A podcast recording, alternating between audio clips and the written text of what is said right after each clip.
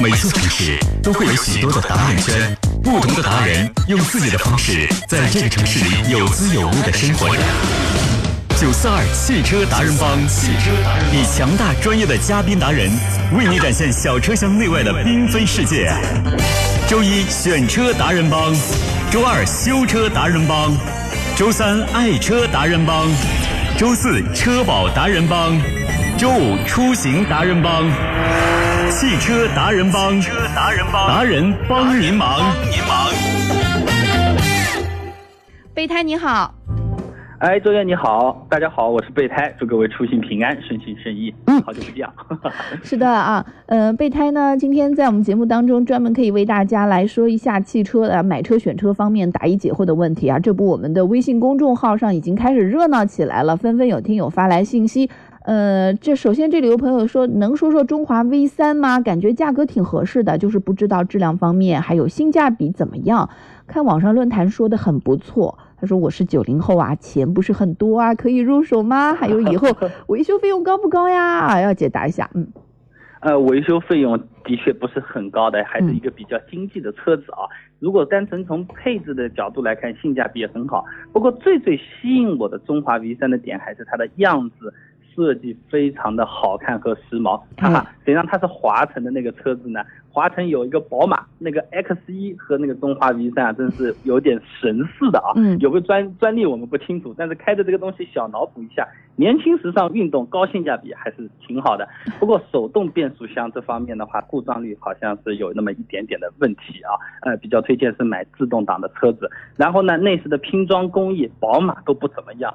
华晨中华就更不怎么样了，呃，用料是可以的，但是你说左边右边这种空调出风口，你使劲的用手按一下，咯吱咯吱的这种声音啊，或者说是你如果是真皮座椅，它上面的那个缝线结合处的这种细腻程度也不是特别的好。总的来说，外观绝对是要打满分的，然后呢，性价比打个八十分也是没有什么太大问题的，保养呢也是比较省钱的。就是日常使用的时候一点点不精致的感觉，不知道你能不能能接受，这个是比较关键的一个问题啦，可以自己判断一下啊。虽然不够不跟宝马 X 比不够精致，但好歹呃咱们够便宜。嗯，这里有个朋友他说啊，老师你好，哎呦，好尊重的感觉。三十岁买第一辆车，价格在十四万左右，家中希望空间还可以。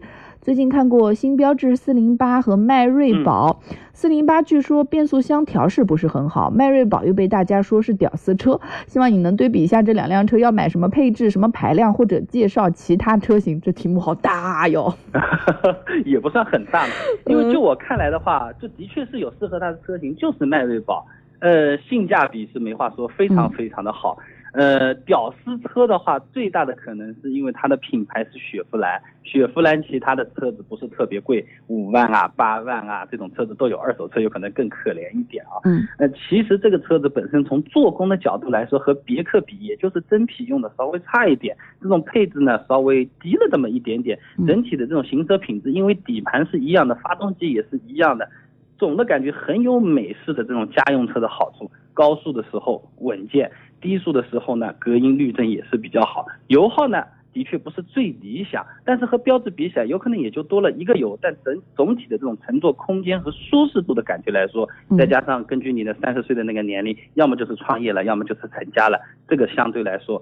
在稳重里面带一点点年轻的元素，还是比较不错的选择啦。标致四零八呢，有可能就是更活泼了一点，我不是特别推荐这种情况来选择啦。嗯，那我觉得四零八其实空间也还不错，看起来呢配置啊、做工啊也比较呃厚道了啊。呃，但是我觉得迈锐宝好歹就是给人感觉它跟别克同平台的那个车型，给人感觉啊。可能就档次更高一点吧。嗯，而且严格的讲的话，就是四零八的内饰做的比迈锐宝还好一点。对，然后内部空间的话是不相伯仲啊。嗯，但是外部空间看起来整个车子它的这种大气和这种派头啊。那个迈锐宝要好得多，因为空间分成内部和外部两个空间嘛。嗯，内部乘坐还真的是差不多。我还比较喜欢迈锐宝那个尾灯啊，有一点那种 Camaro 那个大黄蜂的那个风范。对对对，呃，那个感觉还是不错。好，接下来有听友是说啊，呃，请全面评价一下三款车啊，爱丽舍、桑塔纳。捷达这三款车的入门级别车型，哪个更加值得买？更加值得买的，我觉得咱们就说性价比吧。我觉得这个问题是很可爱的，要全面评价一下。这个全面评价非常难讲，是不是？连品牌也都要一起讲啊？我觉得还是周姐你说的那个切入的角度可能比较好啊。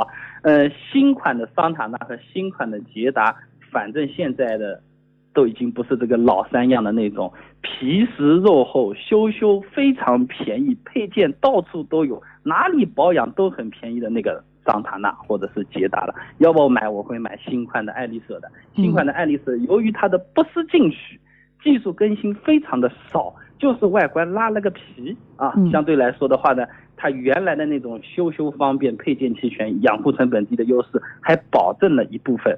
呃，这个我所以说一般买这三款车里面挑的，要么是老司机。要么是图实惠，要么就是喜欢看口碑的。那这三个车里面，作为老三样，口碑还是有一定延续的，反而倒是新爱丽舍了。哎，说土一点吧，就是桑塔纳、捷达都和那个 Polo 的平台用的是差不多的，然后自己个性化的改装了一下而已啦。嗯，好，这实实在在了啊。那还有一位听友呢，顺带除了来报路况的时候，还问了一下，说森林人的性价比高不高？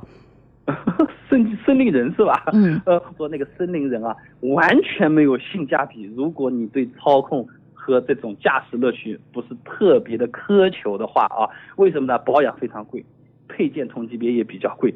呃，然后呢，同级别的油耗在日系车里面也算是中等偏上了。你这个价位可以买到的车子，要么就是豪华大气，有点商务范儿了，要么就是经济实惠，空间大，油耗低，保养还不怎么花钱的。斯巴鲁森林人这个车子。你要油门有踩到底开的这种习惯，打方向从来不超过一圈半，就这么半圈十五度这么在转的开车的这种习惯的朋友，那你买这个森林人还是非常值得的。只有喜欢和不喜欢偏好的问题了。你要说性价比，普通意义上生活和日常道路交通的话，相当的没有性价比啊，这个车子。嗯，而且这个它的产品生命好像也比较的长了，现在还缺乏一些新鲜感啊，感觉上。嗯，而且刚出来的时候我也觉得它不好看。嗯，好好的，但是这个全时四驱啊等等，它的卖点依然在啊。好，嗯，对。好，那这里刚刚有人尊敬的称你为老师，现在又有人亲切的称呼你为胎兄。胎兄，胎兄，不要叫胎毛就可以了。是是是，这个马自达昂克赛拉两厢车质量怎么样？和新福克斯两厢对比？啊，这两个车来对比啊，以前的老一代就开始比，新一代还是在那边比，嗯但是比的那个情况依然是差不多啊。就是说，空间利用率和小毛病方面，昂克赛拉稍微要好这么一点点。你的钢板的厚度呢，相对啊，真的只有一点点，那个福克斯稍微会更强一点，轻微的车损看起来，呃，那个福特的卖相要稍微好一点。真的撞的厉害呢，两个车子都差不多。质量的话，你可以分成可靠性，小毛病多不多？昂克赛拉好，你也可以觉得车子够不够硬啊？福特福克斯稍微要好一点。总体的驾乘感受怎么样？我个人比较喜欢福特福克斯，昂克赛拉有点太劲爆了，稍微轻轻一点，唰出去了，稍微轻点，唰出去了。你真的要踩深的时候呢，加速响应还没有那个福克斯来的这么爽快和舒服。然后两个车子。底盘和发动机这这一代呢，共享的技术还是比较多的。但是发动机新的昂克赛拉的高压缩比、低油耗、高动力要比福特福克斯的好一点。但福特福克斯的底盘和前面悬架的调教的行程和这种方向盘转弯的这种倾角和幅度啊，这方面舒适感和对驾驶员的亲和力相对会更好。自动挡买昂克赛拉，手动挡买福特福克斯。家用的话，两个看哪个样子喜欢都可以。好的，总结的非常棒啊，很精辟。哎，接下来又有一个传统的这个竞争车型了，呃，长安 CS 三五和长城的 H 二啊，他的问题也是问的比较的特别，就没有特别针对性，他就问哪个车更好？哪个车更好？H 二为什么？因为我喜欢 H 二，我不喜欢 CS 三五，喜欢就是一种偏好。CS 七五我倒是比较喜欢的。虽然他们两个样子差不多，但是块头差多了，这个比例就有难免有点失调。CS 七五看起来就是大气，CS 三五呢，这个头看起来挺大气，这个腰线和屁股一下子有点虎头蛇尾的味道了，我不是很喜欢。从综合性的设计角度来说，我还是喜欢 H 二会多一点啦。嗯，好，接下来问的问题是海马福美来 M 五时尚型这个车怎么样啊？值得入手吗？小毛病多不多呀？保值率高吗？完了，呃，前面的都是否定的，小毛病多的，保值率。不高的，哎，海马这个东西，我想老一点的朋友有可能知道，以前马自达和海南汽车合作的叫海南马自达，我们习惯性的叫到后面就叫海马海马，然后呢，后面马自达不和汽车玩了，哎，对，他跑到长安去和长安马自达和长安去玩了，那海南汽车没办法自己搞个牌子出来叫海马汽车。所以说，它没有和日本的合资品牌的这种技术有过深度的这种合作。从做工和品质来说，你完全可以把它看成是一个自有品牌的自主生产的汽车。但在这个品质当中的话，我觉得长城、比亚迪都要好过海马汽车。我不是特别推荐你这款车子。新出的海马还处于概念车的状态，估计还有的等等。从量产车你现在马上就要买的角度，我建议你哈呃哈弗啊。长城啊，比亚迪还是去看一看会比较好，他们量比较大，至少从维修保养和二二次销售的保值率来说是有一定的优势的。嗯，但是海马出的车好像外形还可以啊，就觉得还便宜啊，就这样，配置也还不错。嗯，接下来是比较小的车了啊，飞度、嘉年华、致炫、哈弗 H 一自动挡的第一辆车，求推荐。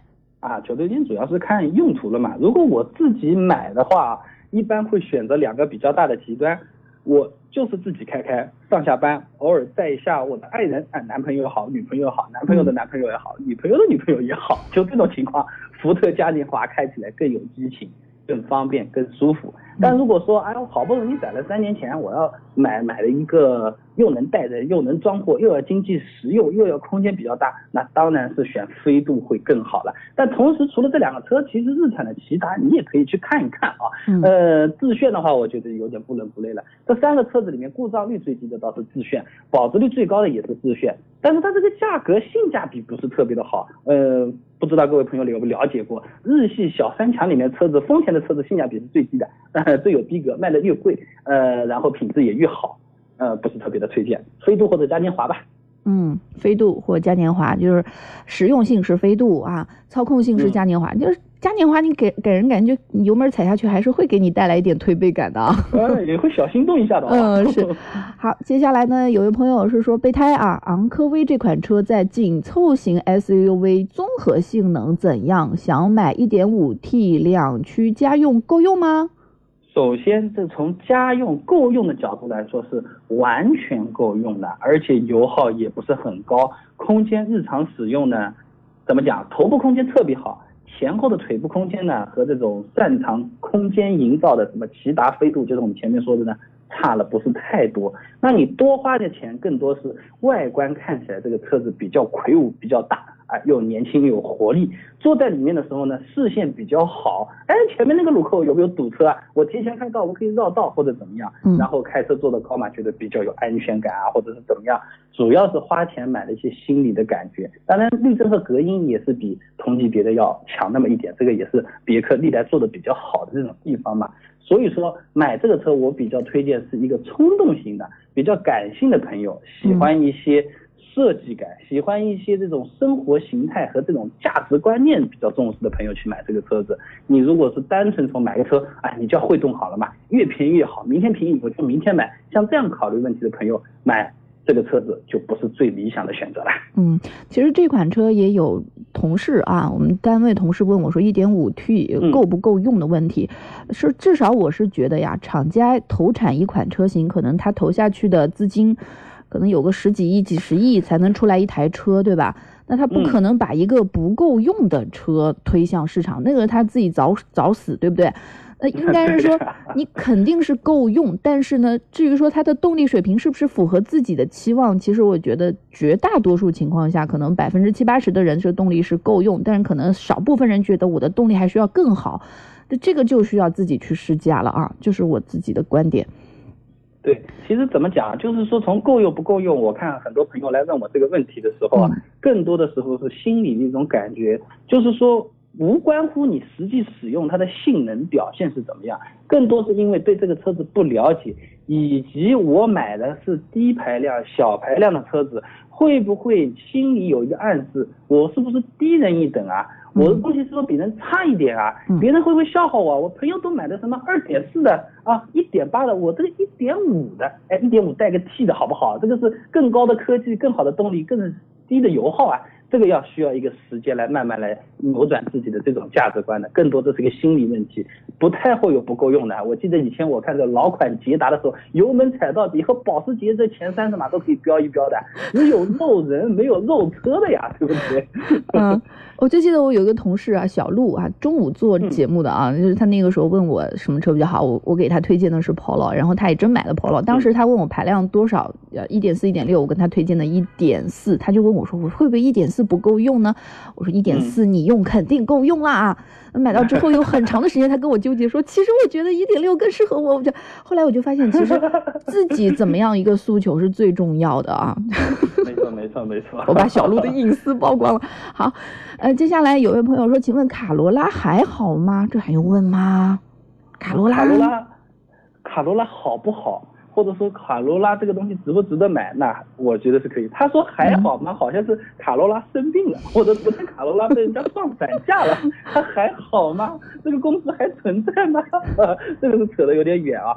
卡罗拉是丰田在我们这么几十年里面全球销量最高的一辆车，它最大的特色就是毫无任何特色，但是你每一样所需要的细致的需求，小到一个水杯放在哪里，大到一个底盘悬架阻尼过隔离带颠簸的程度，开小路的这种稳健舒适的程度，全部通通给你做到七十五分，非常非常的厉害，一分不多，一分不少，还基本上不会坏。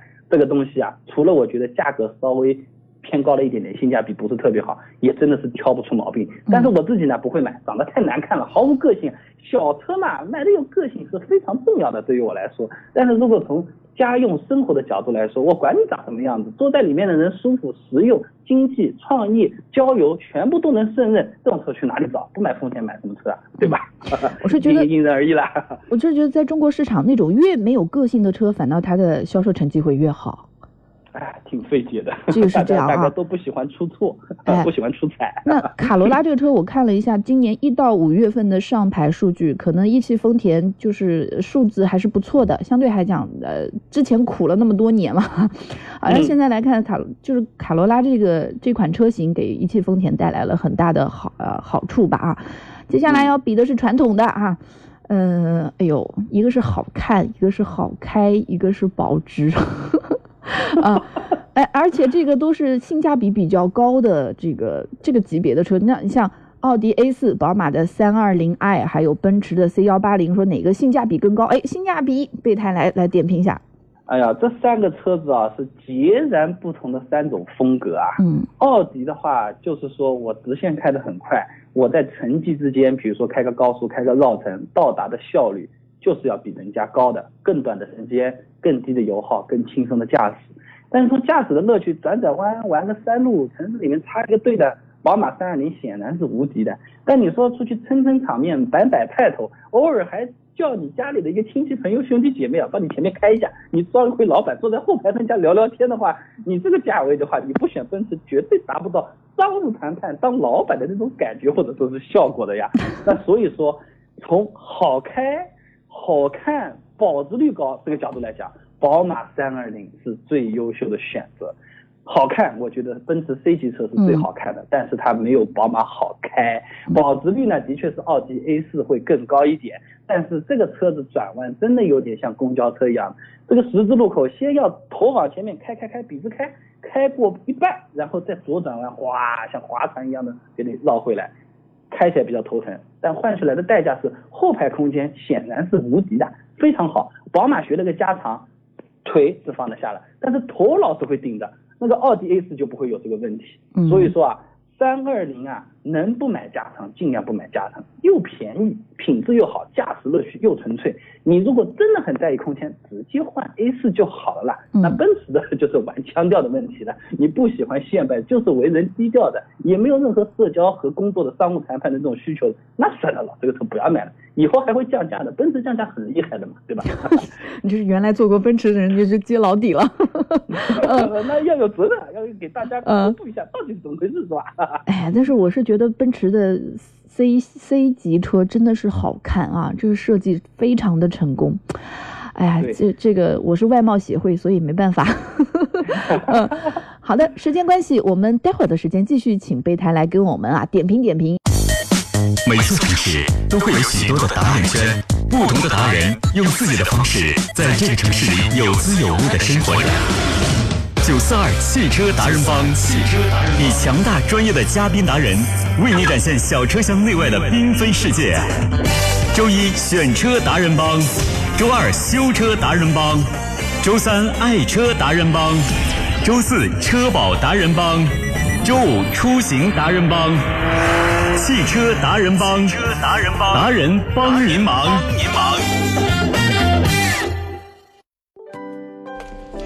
汽车达人帮，达人帮您忙啊！我们继续和大家一起来关注用车、买车、选车的问题啊！今天呢，我们继续邀请来节目的老朋友了，在汽车行业从业多年，现在是一位草根说车人，网络汽车脱口秀节目《备胎说车》的主持人备胎。好，那现在我们继续来请进备胎。备胎你好，哎，周姐你好，我又回来啦。嗯，呃，那问一下大家要听你的备胎说车节目怎么听呢？啊，现在很简单的，就是打开微信搜索“备胎说车”这四个字，你可以看到一个笑了瘫掉的小胖子，那个就是我了，你就手指头戳就可以了。说到刚才我听你在报那个股市啊，我朋友我们网友发了一个图片给我，他电脑前呢全部都是绿颜色的那种指数表啊，什么股票行情，前面呢放了一个那个。黑客帝国的那个样子，这个做背景放在一起，就像当初电影的效果是一模一样的。哦，我觉得实在是太神奇了。各位炒股的朋友，你们还不如早点买辆车呢，对吧？啊，对啊，最近这段时间是大家关注的焦点啊。呃，对啊。好吧，我们就来说车啊。呃，这位朋友就说：“老师好，现在金华地区明锐 RS 能买到吗？请老师评价一下这款车。”明明锐 RS 是吧？嗯。明锐 RS 金华地区能不能买到，我还真的不是很清楚。不过明锐这个车子的话，呃，你买这么好的动力，我觉得底盘方面不是特别的吃得消。因为总的来说，这个车子还是比较偏向于家用的这种风格的。你用明锐的 1.4T，其实动力已经非常非常高了。它前面的独立悬挂，你。方向稍微打的大一点的时候，支撑力已经不太够了，有点车子好像不太会给你太多信心的这种感觉了。那么 R S 的话，针对这种情况，它的底盘避震还是有一定的加强和提升的。但它毕竟是加强和提升，当初设计的原初的一个想法，它并不是为这种高性能的方式呃来做服务的。你如果想要买 R S，你不如选一下高尔夫啊或者 Polo 的这种。你获得的乐趣会更多了。明锐，我觉得买到一点四 T 已经是足够足够了。嗯，有一些时候你又想特别高性能的版本，在金华确实好像不太好买。呃，之前义乌车展的时候，我也有一个呃朋友就特地托我去问一下，就是福特的展台上说，这个福克斯的 RS 能不能买啊？然后人家就说 ST 我们可以订购啊，接受预定，RS 就不接受预定，就不卖啊，就这样。嗯，因为这个。怎么说呢？你要付了定金，还拿到车子这种选择的话呢？呃，大家都会去选择价格更便宜的，比如说上海啊、北京啊这种地方去买这个车子了啦。嗯。那如果经销商自己订过来的话，这风险实在是太大了，活生生的。就是把利息交给银行的那种感觉啊，还不如不进这个车子，把钱放支付宝里要舒服一点。也有也有问到 4S 店啊，4S 店说啊，天呐，那个什么，我我说到一个嘉年华 ST 啊，我觉得这个车外形看起来很低调，就跟普通嘉年华也没差太多，但是性能非常的好，又小巧，操控性又很好，动力。呃，特别好，然后他们 4S 店就说：“哎呀，这个车我们亏死了，说进过来半天卖不掉，最后是赔本卖出去的啊，以后再也不敢进这个货了。”哎，确实啊，哎，确实这样，这是理想和现实之间的差距啊。嗯，我们接下来有请手机号码末尾数零七七零的张先生，你好。哎，你好。哎，张先生你好。喂，啊，你好，那个老师，我想问一下，就是现在金华这边的话呢，它有一款车子叫那个北京汽车的那个绅宝 CT，它开始上市了。然后嗯我那天我那天去看了一下的话，它顶配是十四万九千八的。再说我感觉就是因为这个这个牌子就是北京汽车的话，听是听到过，但是在我们金华这边好像用的人不怎么多嘛。我想问一下，它这款车的话，就是你感觉怎么样啊？呃，我感觉不是很好哎，因为北京汽车它出了名的东西是它的那个拼装工艺小毛病会比较多一点，但是它的好处呢，就是样子设计都是比较大气的。哎，北京汽车嘛，奔驰啊、现代啊、克莱斯勒这种工程师和设计师，他基本基本上打个电话就得人家就得来报道的。设计方面基本上你不用太担心，用料也是相当的良良心和靠谱的。就是小毛病方面啊，呃，的确你还是要考虑一下的，不是很可怕的那种，有可能就是你平时用用比较纠结，然后到 4S 店做保养的时候，顺便跟他说你这个帮我弄一下就好了。呃，大概是这么个情况，大问题不会出的，小问题呢也是经常是会有的。这个车子性价比绝对是可以的。哦，好的，因为他绅宝 CT，他这款车当时跟我介绍的时候，他是说就是说反嗯是两点零带涡轮增压的嘛，然后他说嗯具体底盘这块面的话，他说是那个英国莲花的，带的他这个车子配备的话是带拨片的，嗯，所以我想我说这个就是说这些东西加起来的话，它这个价钱摆在这里，我说值是还可能是比较值的，但是就是说因为刚开始上来的车子，就是因为使用的人不怎么多，我不知道这个评价会怎么样了，就是说。呃，评价我可以这么跟你讲啊，就是北京嗯。汽车我以前也也是比较熟的。你刚才说的什么嗯。莲花的这种底盘啊，等等等等，就好比你今天去吃一个盖浇饭，他说我这个鸡嗯。呢是土鸡蛋，我这个大盘呢是生态猪，啊，那我这个盐呢是哪里的海盐，都是很好的东西。但是最后烧的好不好吃，是厨房师傅他调菜调味的时候那个比例，而不一定光光是你的货源，除非你是吃海鲜，但车子不是海鲜啊。呃，就是说哦莲花的底盘换了不是莲花的发动机，换了不是莲花指定的避震和这种轮胎或者说是其他的部件的话，它表现的效果未必特别好。整体这个车子坐上去是比较生硬的，尤其是这种嗯滤震隔音方面的这种感觉啊，还不如别克来的好。但是呢，你在开的比较快的时候，急转弯啊、变向，整体车子刚性还的确是非常不错的。就相对整个车子是比较硬一点的这种感觉，用料是绝对没话说的。拼装你如果能接受，如果你按照成本的角度来算的话，性价比绝对是好的。这个车子你也不用担心什么呃买的人少啊，或者是怎么样啊，这个没有啊什么太大的问题，不用担心这个。因为因为是这样的，老师，我这个人的话，就是说现在这个年纪还是比较轻的嘛。其实我看中这款车，一个是它的外形，第二个的话呢，我嗯感觉嗯它可能速度上面能达到我心里的这个预期要求，因为它是两点零带 T 带，那等于是带涡轮增压的嘛。他说两点零的带涡轮增压，其实就跟二点五的排量是一样的了。呃，这个说法不太不太严谨啊。啊，这个说法不是不是啊、不不是特别的严谨，但是二点零 T 的车子，你基本上在金华这个城市道路里面开的话，你能用足它百分之六十的利息，大概就已经就是差不多了。下一个红绿灯口已经到了。哦，好的。呃，就是动力。的话，肯定是超过你的需求的。就你哦哪怕你不选二点零 T，你选个二点零都可以。哦，好的。哎，好嗯，好，嗯感谢参老师，啊。哎，再见客。气接下来时间，我们再来看 FM 九四二九四二的微信公众号。这里有朋友问：江铃的新驭胜 S 三五零，而且是柴油版的这款车怎么样？江铃这个车子，我对它最大的好感就是它的柴油车。江铃的嗯汽油车我是极度不推荐来买的，毛病不知道为什么就是那么多啊。呃 它柴油车的，它这个，呃，我就说的最粗俗一点，它的柴油车对国内的这个糟糕的油品的适应性极好，然后呢，油耗是非常的低，然后和同级别的车子比起来，性价比一般般，装配工艺也一般般，但是有个杀手锏就是它的承重能力特别特别的好。你放这种很重的货啊，啊，买这种大柜子啊、瓷砖啊、搬家啊，这种时候这种车子就可以搬，其他的车子有可能就像压瘫了一样的很危险或者怎么样。承重，柴油适应性好，省钱，这个是它的比较厉害的地方了。嗯，好，下面一位听友的提问说，问一下标致的三零零八和 iX 三五哪款好些？iX 三五和三零零八这两个车子其实是非常难选的一个一 一个一个一个一个纠结的地方。我觉得我自己还是比较喜欢 iX 三五这这个车子的，呃，空间比较好，比较省油，开起来也会是比较轻松。三零零八的话，其实说实话，在我的印象当中，标致小车都做的非常精致，非常好。哪怕后面的屁股是用的这种大板车的这种悬挂啊，呃，但是它的乘坐空间在保证的同时，操控也不会特别的差。三零零八的话。最吸引我的可以说是它这个车子的内饰，它的设计风格和它的这种用料，我觉得是非常有合资车的这种典范和个性的。哪怕是什么宝马啊，或者说是奔驰啊，它都是有的一拼的，无非就是设计的感觉是不一样。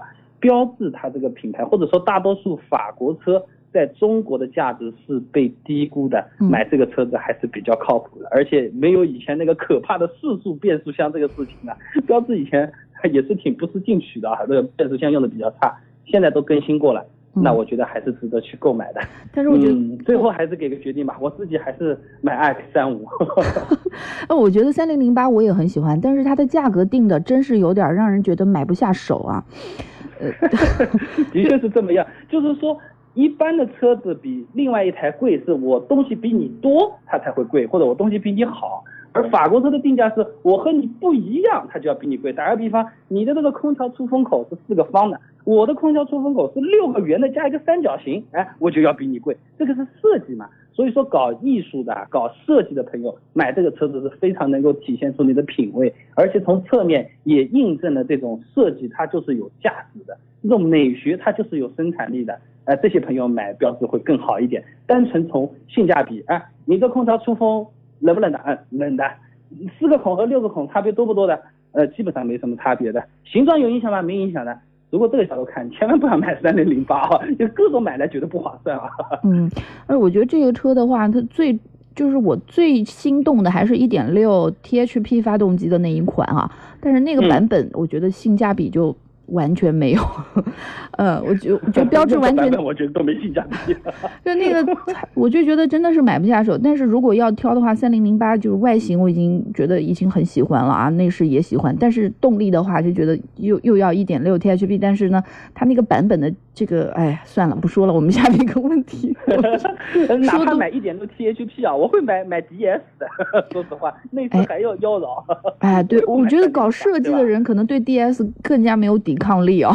对呀，嗯，他这个都是有点高不成低不就了嘛。嗯，好，那接下来是啊，以操控为为主了啊，新蒙迪欧两点零，新马自达六，哪个更好？都是更好。更好这个问题。没有更。既然两个都是运动的车子，我就按运动的角度来讲吧。嗯，运动的话，肯定是新的马自达六要来的更好了。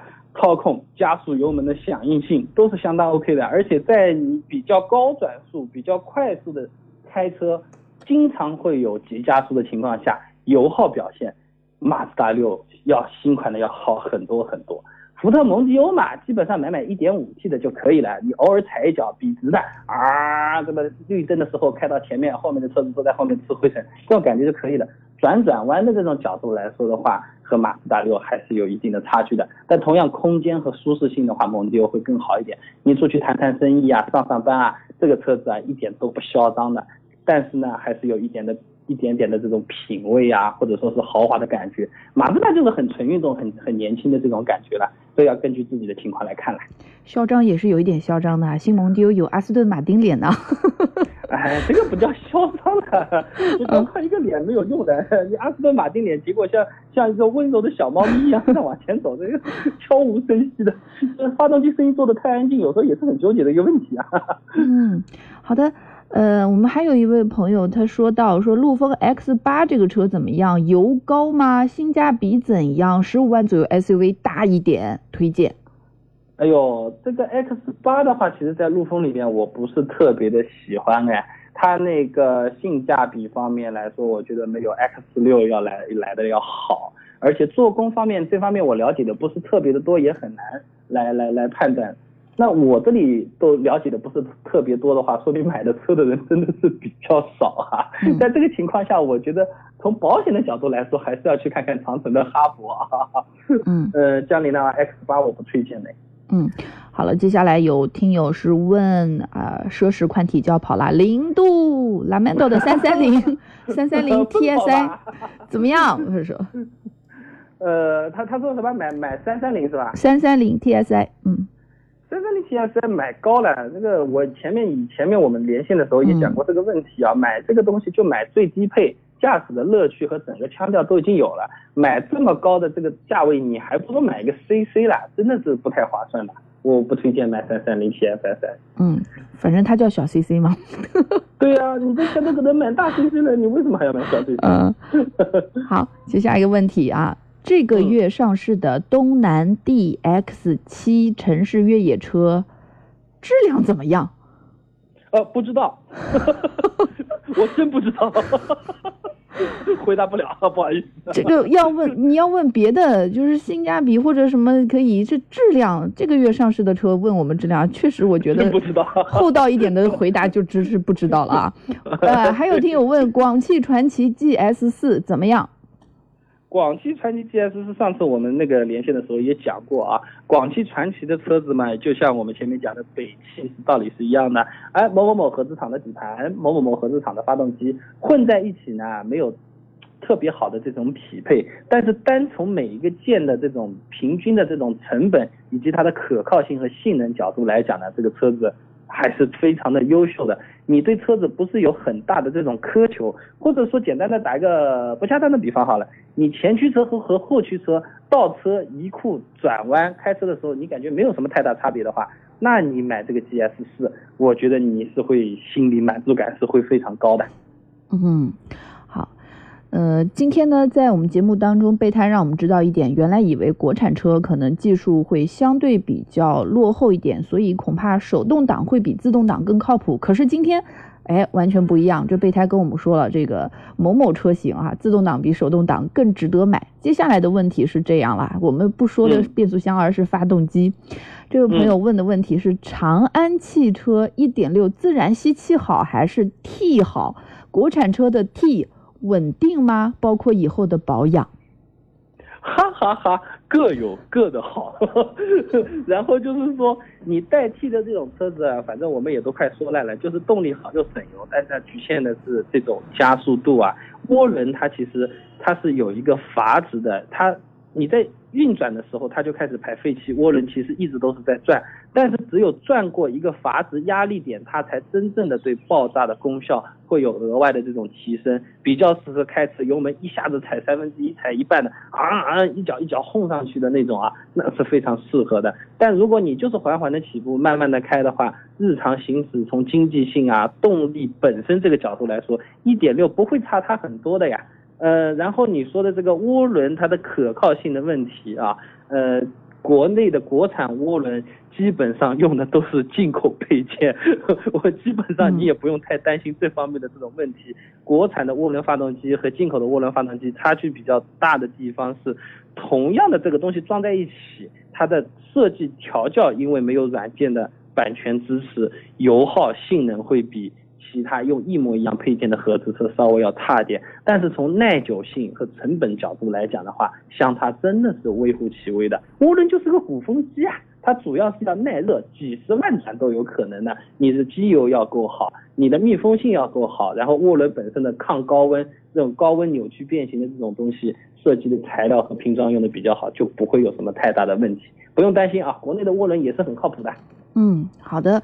呃，我就觉得现在自主品牌跟以前也是不一样了啊。好，接下来我呃要问到的这边，我们微信公众号上听友的问题是长安逸动，就四个字。嗯，长安逸动不错，块头大，配置好，豪华大气有面子。就是这个牌子的标志，我不是特别的 喜欢，性价比还好。我经常觉得我们国产车经常是这样，车子设计的性价比极好，品质也很不错的，往往标志比较难看，车头一般般。那车子样子很好看的呢，就是其他东西好像又不管了，我只要好看我就卖得出去。这两个你们哪天合并一下好不好？比如说刚才我们讲的海马汽车和长安逸动，这两家放在一起，这个样子用海马的，对吧？那个内饰做工用料用长安的。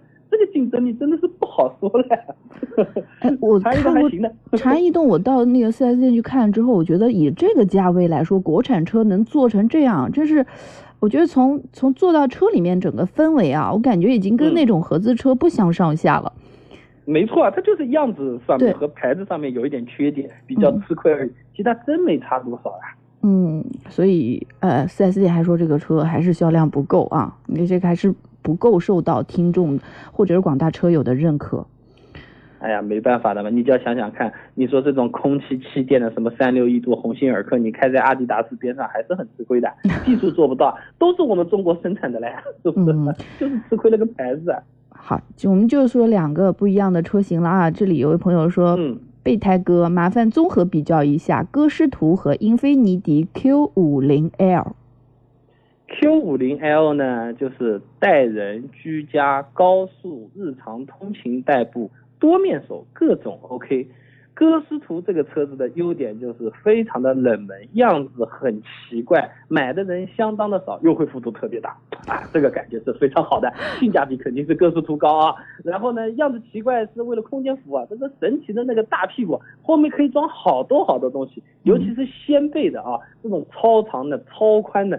正方体、立方体放起来啊，这个呢是呃英菲尼迪 Q 五零看得来真是要汗颜的，跑两趟说不定都装不完，说不定就压根装不进去。嗯行车品质、驾驶乐趣一定是 Q 五零要好的多得多得多。这次还用上了和奔驰合作的 2.0T 的发动机啊，嗯，怎么讲？你要注重性价比，也不太在乎别人眼光，或者说你觉得歌诗图这车长得挺好看的，我蛮喜欢的，绝对要先买歌诗图，性价比高的太多太多了。优惠的多啊，当然以后的啊二手车也不不值钱了，一样的啦。啊，二手车不值钱，你可以直接去买个二手的歌斯图，不是优惠更多了吗？这个这个没底了，对吧？而且这可以你买个啊买个两年的二手的歌斯图，一般人家还三年五年的，你到时候看看那种保养免费期，说不定还在，质保保修期也都在。啊，这种本身买这种小众车的人，一般都会特别爱护和喜爱，车况往往是比较好的。当然，撞过的车不要了除外啊。嗯 首选是歌诗图，如果你能接受的话。你要随大流，那买 Q 五零 L 好了。你开了 Q 五零 L，你还开奔驰 C 级车，你开了 C 级车，奥迪也许还可以，奥迪不说，但是好像开开还是宝马舒服，你有的反烦了。嗯，但是我觉得。英菲尼迪 Q 五零有一个三点六排量的自然吸气的版本啊，就好像嗯，哦哇，我觉得那个车其实是太好玩了，是很有乐趣的一款车。我觉得它是可以嗯难得的秒杀掉宝马三系的这么一个有乐趣的车。同样是在加长的这种份上啊，这个操控的损失啊，英菲尼迪就是损失的比较小，也是应该说是这个小日本比较厉害的这种细腻的地方啊。宝马短轴的和长轴的其实还是有一定的差距的，还是能感受得出来。英菲尼迪基本上就感受不出来，我也不知道为什么，很纠结。好，其实我还是还还是很喜欢这款车，它好像金华街头比较少，可能是金华市区没有店，义乌有店有关系吧啊。而且我觉得它长得太太柔顺了，线条太软了。哎，这个也是我不太喜欢的地方。车子其实还是哎挺好，，那个那坐在里面就法国设计师就是说用了很多什么中国拱桥的设计元素啊等等，因为英菲尼迪所有的车看起来都是比较阴柔那个感觉，好像一个中国的唱昆曲儿的那种，呃那种戏曲表演形式，就是这种味道。嗯，呃，伸手出来要翻一个碗，然后甩一个袖子，然后只你就过来。哎 是是但是他的这这运动基因又还有，就是所以这个是日系车里面定位比较特别的一个车。哎，对啊，就看似很柔的，翻个碗，你一手指一点，把人直接点出鼻血，也真的是很纠结的一个问题，我也真的是想不通。